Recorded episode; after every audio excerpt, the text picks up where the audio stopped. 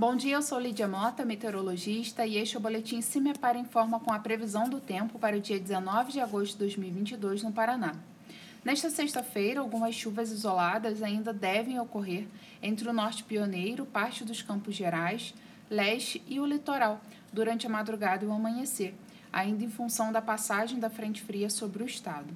No entanto, na retaguarda do sistema frontal, avança também uma massa de ar frio que se estabelece sobre o Paraná no decorrer do dia, induzindo o declínio das temperaturas.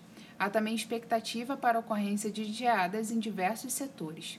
Temperaturas mínimas abaixo dos 5 graus são esperadas para diversos municípios da metade sul do estado, com destaque para o centro-sul, que deve registrar até mesmo valores negativos. A temperatura mínima está prevista para o extremo sul do estado, com menos 1, e a máxima deve ocorrer em Paranavaí, com 17 graus.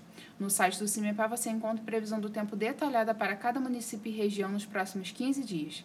www.cimepar.br CIMEPAR Tecnologia e Informações Ambientais.